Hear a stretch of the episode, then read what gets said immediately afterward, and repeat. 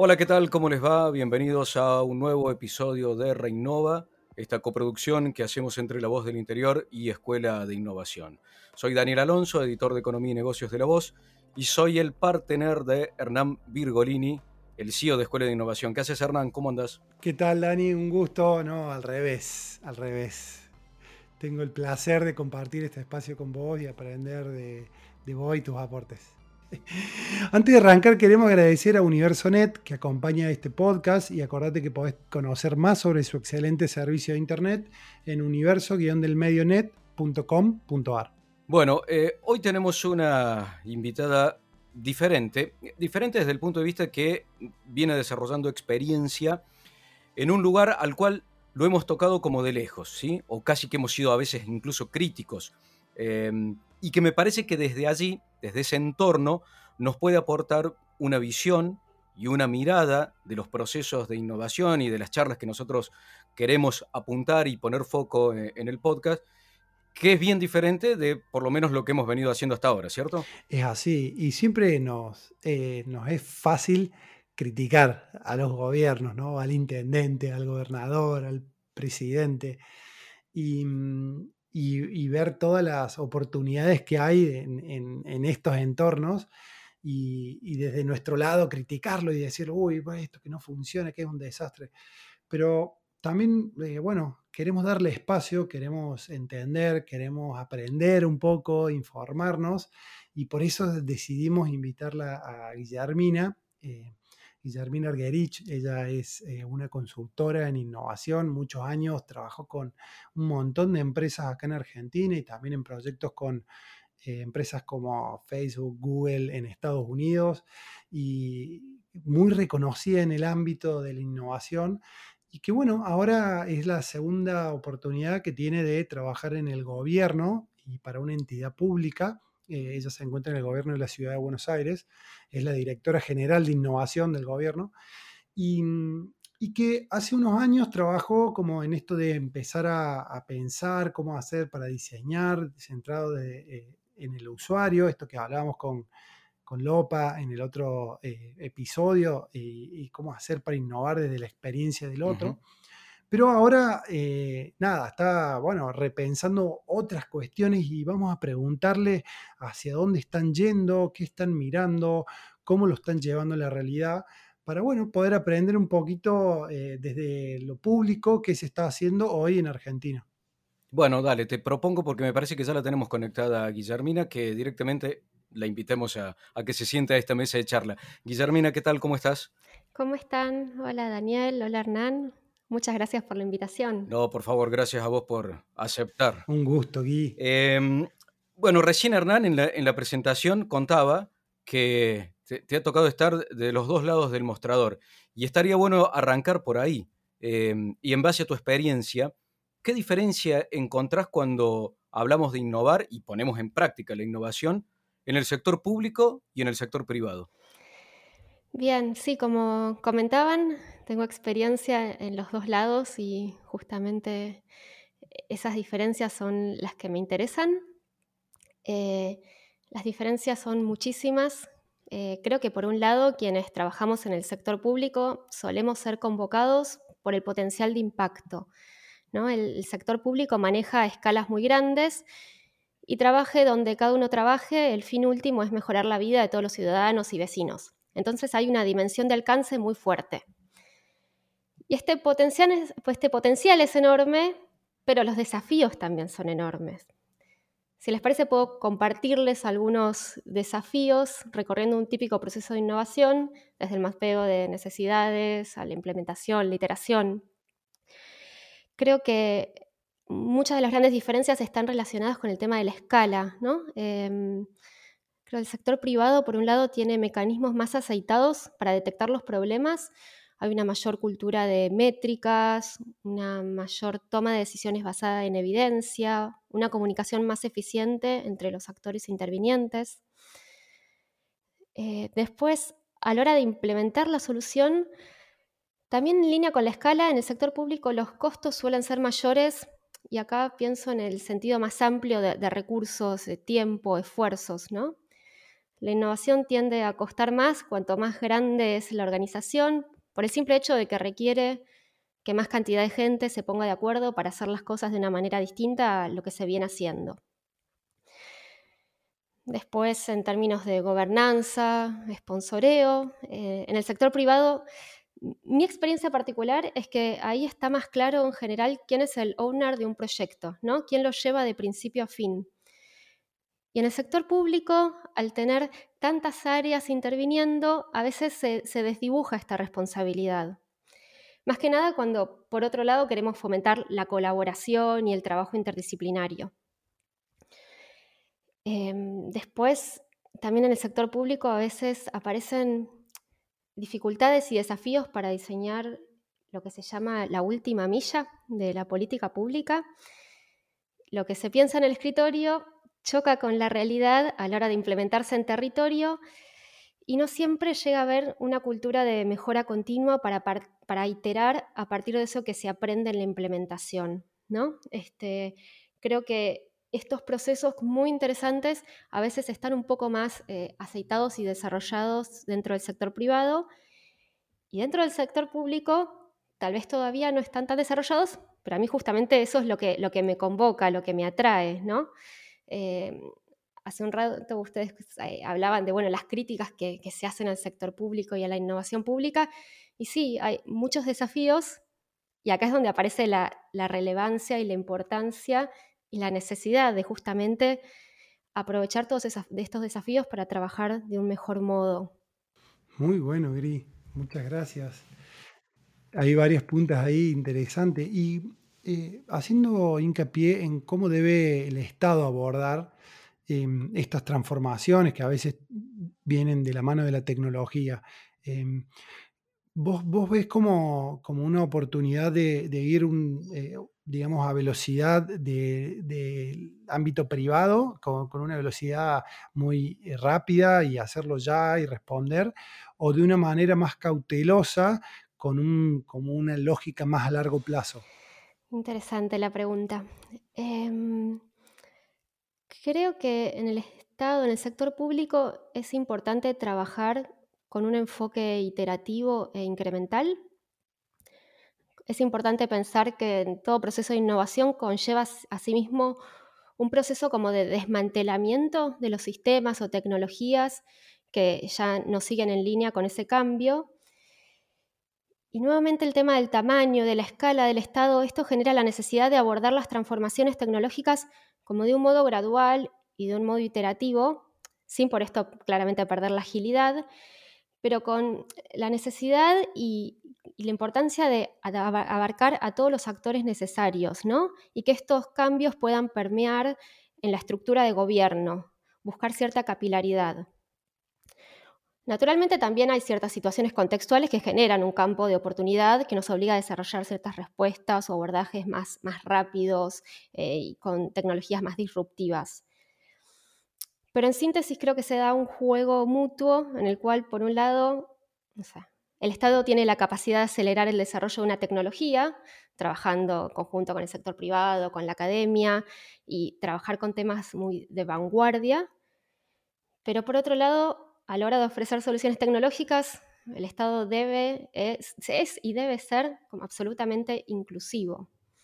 Y acá es donde el enfoque iterativo, incremental, realmente cobra mucho valor. Eh, Guillermina, justamente tocabas el tema de, todas las exigencias que tiene el Estado, a diferencia de las que tiene el sector privado, eh, por el universo al que se dirige, y porque además, bueno, lo, decíamos nosotros al principio, siempre hay una mirada más crítica, es como que se le exige eh, una, posición o, una eficiencia este, distinta, aun cuando estemos acostumbrados a otras cosas. Y, estaría bueno, eh, a ver, te invito a, que pienses y a que nos cuentes eh, proyectos que se hayan desarrollado o que se estén desarrollando, eh, algunas soluciones, digo, para saber en la práctica cómo es que el Estado, a través de estas áreas de innovación, está interviniendo este, para encontrar soluciones a problemas ciudadanos. Bien. Em, creo que, a ver, estamos como en un contexto especial, ¿no? Entonces, pensando en cómo estos cambios están sucediendo de un modo, de una velocidad cada vez mayor, creo que más que áreas específicas, hoy el potencial está en lo que es, la planificación estratégica, repensar las estructuras de trabajo, los procesos y todos este, estos distintos em, procesos que nos permitan una adaptación de los proyectos de desarrollo en curso, ¿no? Como que necesitamos que la innovación no solo esté enfocada en los proyectos, sino que sea parte del mindset del día a día, de los procesos. Em, y en este sentido, hoy siento que cuando hablamos de innovación en el sector público, aparece el tema de la readaptación de las organizaciones como algo muy fuerte, ¿no? Como la necesidad de repensar los equipos, la interdisciplinaridad, la flexibilidad, el darle lugar a la colaboración, la coordinación en la era digital, darle lugar al desaprender, a apostar, por la, apostar por la audacia. Em, como que por un lado hay proyectos muy concretos eh, en relación a, la innovación y si queremos pensar en temas más tecnológicos también. Entonces es muy importante, pero también hay como otra innovación más silenciosa, de mucho valor, muy como estratégica y que me parece que tiene que ver con, lo, que, lo que queda después, con el, largo, con el largo alcance, con los equipos, con la planificación, con la visión, con los procesos de trabajo. Muy bueno. Y eh, acá vos sabés que me quedé pensando en algo. Y, perdona que, viste, cuando te quedas patinando en, algo que dijiste. Me quedé pensando. Nosotros normalmente cuando trabajamos con distintas compañías le decimos, bueno, para innovar o para crear hay que equivocarse, ¿no? Y hay que equivocarse rápido y barato y hay que hacer los procesos iterativos, incrementar, esto es genial. Y después puse a pensar, pero para, el, digamos, el entorno público no se puede equivocar. Entonces, ¿cómo lo hacen? Mira, es un tema clave este que estás mencionando. Creo que el tema de la gestión del riesgo, que es como un factor implícito ¿no? en todo proceso de innovación, presenta estas características especiales en el sector público y es un, desafío en particular. Eh, porque claramente no hay mucho lugar para, el error, para el fracaso, ¿no? Este, por un lado, hay como, aparte del comportamiento lógico respecto al uso de los recursos públicos ¿no? y el imperativo de transparencia, hay una muy poca tolerancia al fracaso. Eh, la dinámica de prueba-error es muy difícil y, esta dificultad en la gestión del riesgo hace que la innovación Creo que especialmente la que es de carácter disruptivo es la que se vuelve especialmente compleja ¿no? para desarrollar en el ámbito público. Se empiezan a generar ciertos espacios para darle lugar al error, ciertamente en un contexto seguro, ¿no?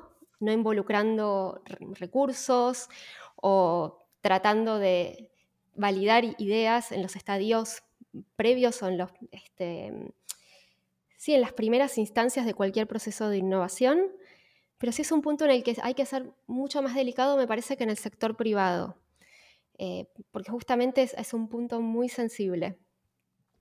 Y me preguntabas cómo hacíamos, eh, creo que acá em, distintos equipos de innovación tratamos de generar estos espacios en los que eh, se le dé lugar al error y se hable del error como una oportunidad para innovar, pero bueno, es un proceso de cambio y, que se va haciendo como paso a paso, ¿no? ¿no? se pasa de un blanco a negro. Estamos transitando, me parece, ese aprendizaje de, convivir con la prueba y el error en el sector público. Buenísimo, muchas gracias. Y, y mm, contame de algunos proyectos interesantes que estén trabajando hoy, con algunas, eh, si se puede, ¿no? Con algunas eh, tecnologías disruptivas o con respecto al COVID, algo que si, se puede contar, algo que todavía no exista, pero que está, están dedicándole tiempo, trabajo y viendo qué hacer con eso. Bien. Em, a ver, por un lado, hay un chatbot acá en, Buenos Aires que funciona em, funciona mucho en, WhatsApp, eh, se llama Boti, no sé si lo conocen, tiene un, millón de usuarios únicos eh, en WhatsApp y lo que está como justamente, lo que más se realiza dentro de, este asistente digital son interacciones y conversaciones dedicadas a temas vinculados a infracciones, educación, actividades culturales. en el contexto COVID hubo como que actualizar de cierto modo los contenidos y pasó a ser como un canal muy, muy, muy relevante eh, este chatbot. Y por otro lado empezó a generar como una especie de triage, empezó a trabajar en temas de, salud, como para justamente derivar a aquellas personas que podían ser como un potencial eh, caso positivo para justamente funcionar un triage y cuidar o administrar mejor el sistema de salud y evitar contagios.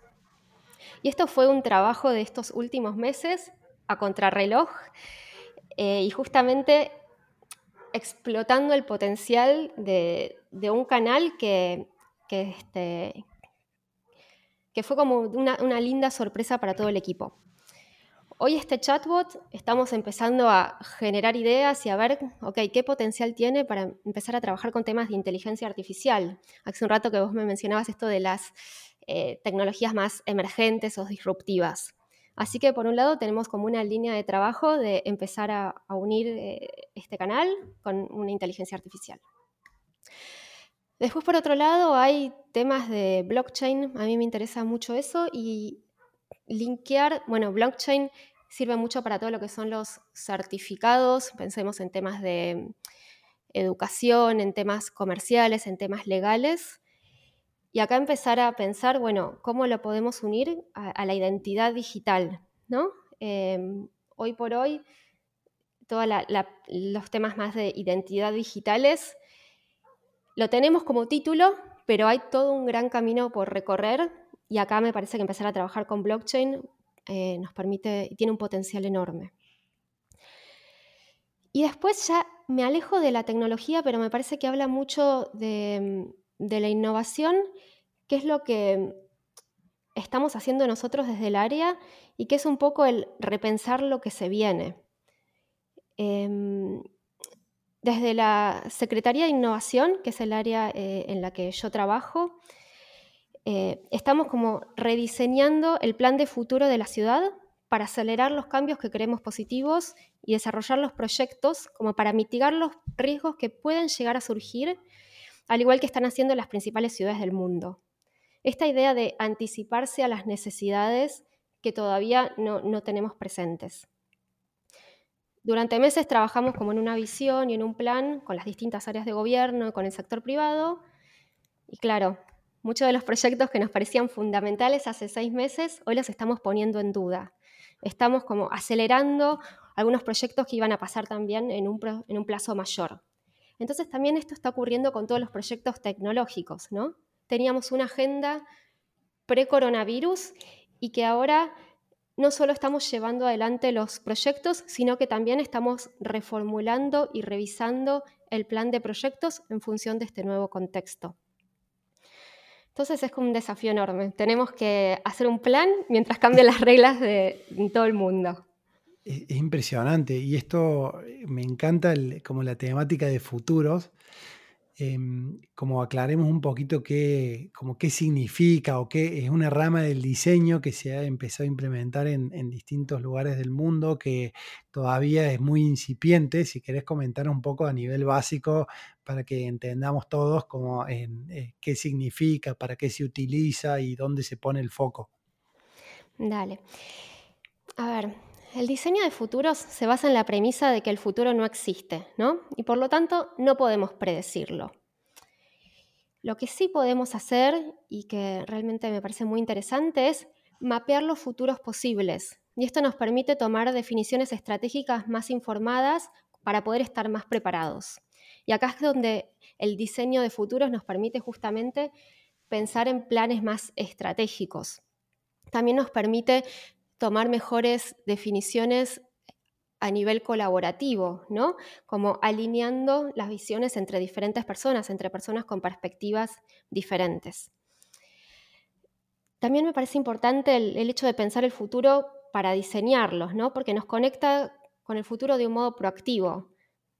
No se basa en la idea de esperar a que el futuro ocurra, sino incidir en él, diseñar el futuro deseable hay una herramienta que se utiliza mucho en el diseño de futuros, que es un cono de futuros, en el cual justamente desde un punto presente se nos hablen muchos posibles futuros. Y esto, tener este mapeo de todos los escenarios futuros nos permite estar más preparados y también nos permite entender cuál es nuestro futuro deseado o deseable y después haciendo un trabajo de, este, de vuelta atrás o de backcasting, podemos entender, ok, ¿qué tenemos que hacer hoy para construir o para diseñar, para llegar a ese futuro deseado que, al que queremos llegar? Buenísimo, eh, súper interesante porque fíjate que ahí eh, se entrecruzan tantas cosas de las cuales tradicionalmente hablamos que tienen que ver con, por ejemplo, sostener una política de Estado ¿no? durante una buena cantidad de tiempo. Diseñar futuros en, cierta forma también pensar en eso, ¿no? en ese largo plazo. Eh, pero te vuelvo hacia algo un poco más este, del día a día, de lo cotidiano, con lo que seguramente te cruzas en tu experiencia de trabajo en el Estado, y es cómo es que responde una organización como el Estado cuando hay personas que vienen con empuje, con propuestas nuevas, con propuestas innovadoras. Creo que en relación a las sinergias con actores externos, cada vez se vuelve más evidente la necesidad de cooperación entre el sector público, el sector privado, la academia a la hora de innovar. Y estas alianzas suelen favorecer la obtención de resultados positivos al implicar justamente agentes con perspectivas complementarias. Específicamente en el día a día y en, en el día a día actual, en este contexto de pandemia, Muchas personas se nos están acercando con propuestas innovadoras, con ganas de colaborar, de ayudar. Y el desafío que encontramos, y que es un desafío que a mí particularmente me encanta y me convoca, y donde justamente creo que hay un gran potencial de impacto, es en el gestionar todas estas propuestas espontáneas. Cada vez más eh, eh, en nuestro equipo solemos hablar de gobierno como plataforma, y estamos justamente convencidos de que el modo para alcanzar un mayor impacto a través de la innovación es de este modo, actuando como plataforma. A veces decimos que la innovación pública es mucho más que la innovación en el sector público, ¿no? La innovación pública es el actuar como plataforma, el actuar como agente que habilita la innovación entre los diferentes actores.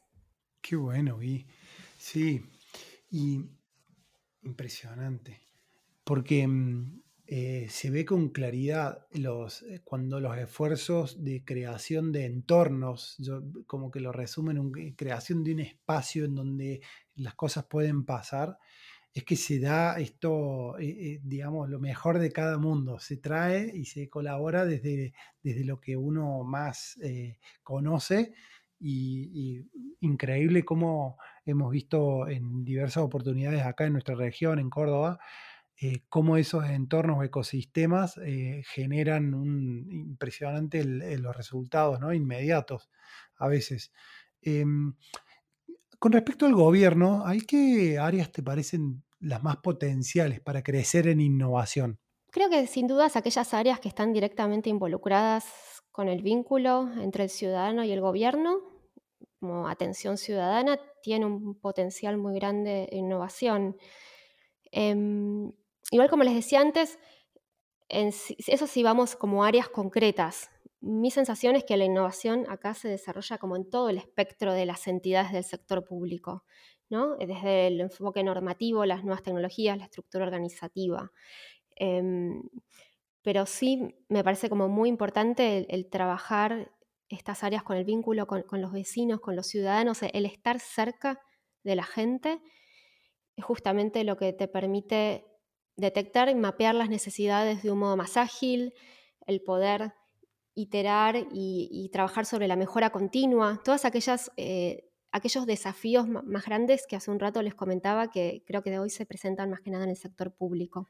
Eh, para ir cerrando, Guillermina, eh, ¿qué modelos de gestión de, otros países, de otras regiones, a vos te han resultado interesantes o has visto allí incentivos que eventualmente pueden ser replicables, porque viste, a veces uno se, sorprende o se enamora de alguna gestión desarrollada en otro lado, pero que las condiciones eh, en nuestro país eh, no están dadas.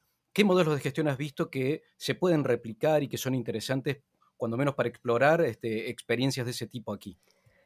La verdad, no sé si tengo un caso en particular.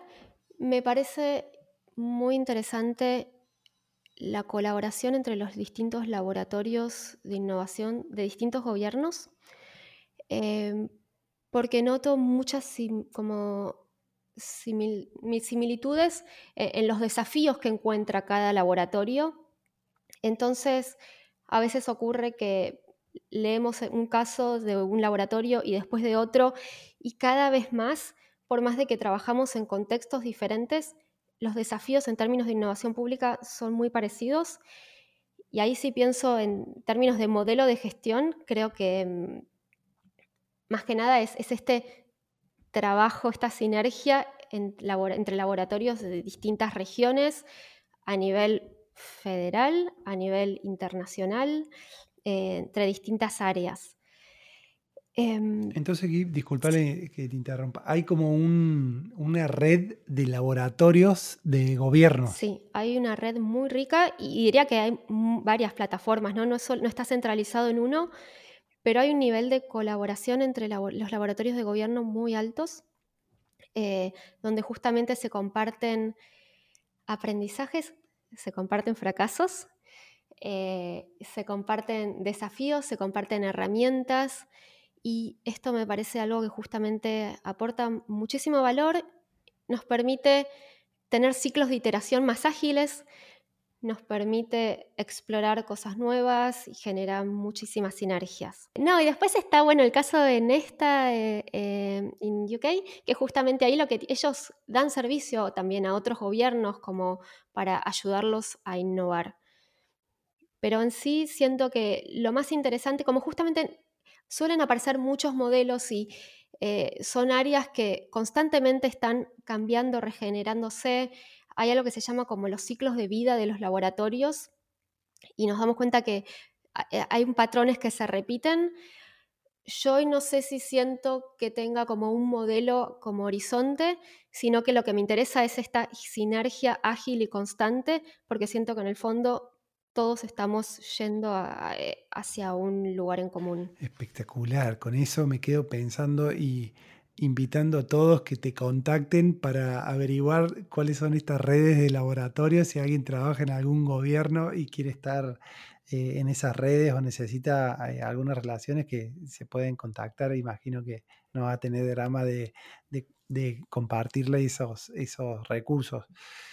Gui, muchísimas gracias eh, la verdad para nosotros es un orgullo que te hayas tomado este tiempo y nos dejas un montón de aprendizaje y un montón de, sobre todo a mí, preguntas, ¿no? Y a nivel personal, eh, donde la próxima vez que critique voy a ponerme un poquito más de ese lado y ver que, que quizás también e, es un desafío muy importante que están tomando y que, hay personas como vos que están dedicando todo su esfuerzo y para que esto mejore y para que seamos, eh, todo el, entorno sea eh, fructífero para, nuestra economía y para nuestro país. Bueno, muchísimas, muchísimas gracias por la, por la invitación y también gracias por estas preguntas, porque a mí también me hacen reflexionar y este, pensar un poco más el día a día y eso realmente es una gran ayuda.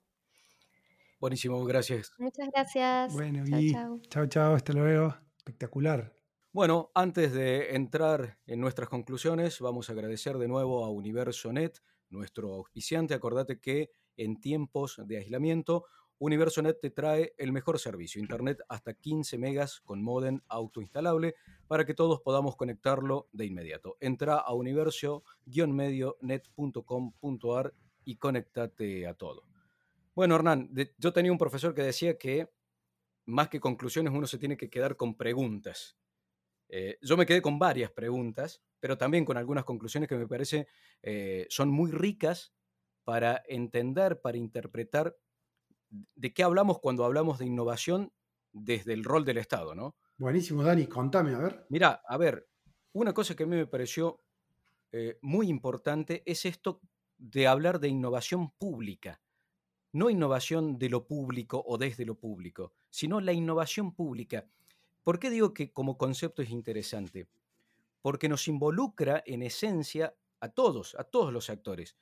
Cuando Guillermina hablaba del rol del Estado como eh, interactuando entre el sector público y el sector privado, pero además por el rol mismo que tiene el Estado, que tiene que ser absolutamente inclusivo, ir hasta la frontera última de, ese desafío de ser inclusivo, es lo que pone en juego a la innovación pública, entendida, como ella lo decía, como una plataforma en la que todos interactuamos. A mí me parece que eh, ese es un gran concepto, eh, sobre todo para desmitificar. Y lo otro que me pareció muy importante cuando vos le preguntaste, che, este, pero ¿qué grado de, de, equivocación puede tener el Estado? ¿Hasta dónde lo perdonamos? Porque el Estado, obviamente que le damos con un caño.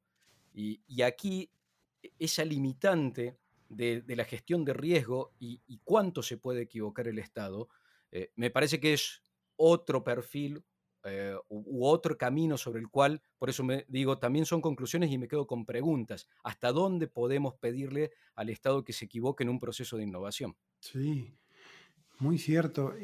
Ahí me quedé, me quedé como reflexionando sobre, sobre esa temática, porque por un lado, siendo como ciudadano, uno espera que el Estado responda de manera eficiente y excelente.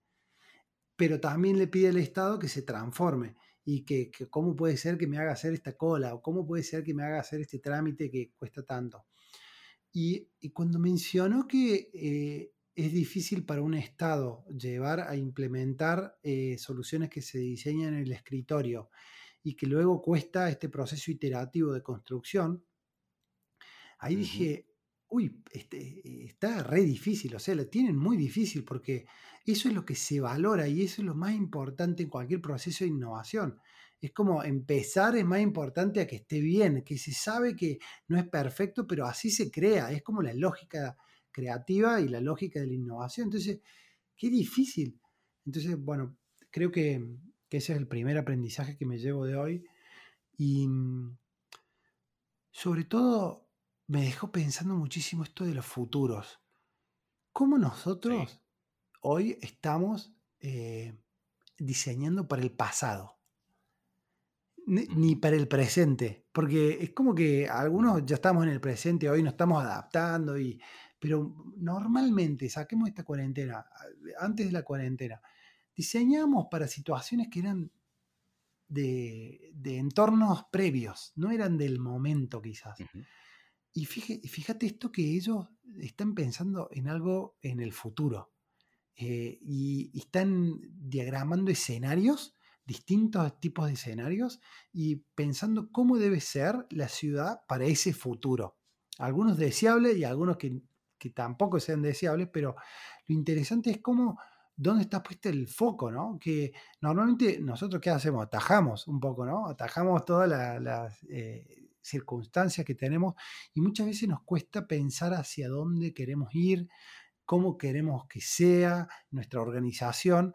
Y qué interesante esto que ellos están en este momento pensándose eh, más allá de esta situación, ¿no? Sí, vos sabés que eh, en, ese concepto que a mí también me llamó muchísimo la atención y, es muy desafiante, el tema de diseñar futuros, eh, creo que hay varias cositas al medio, ¿no?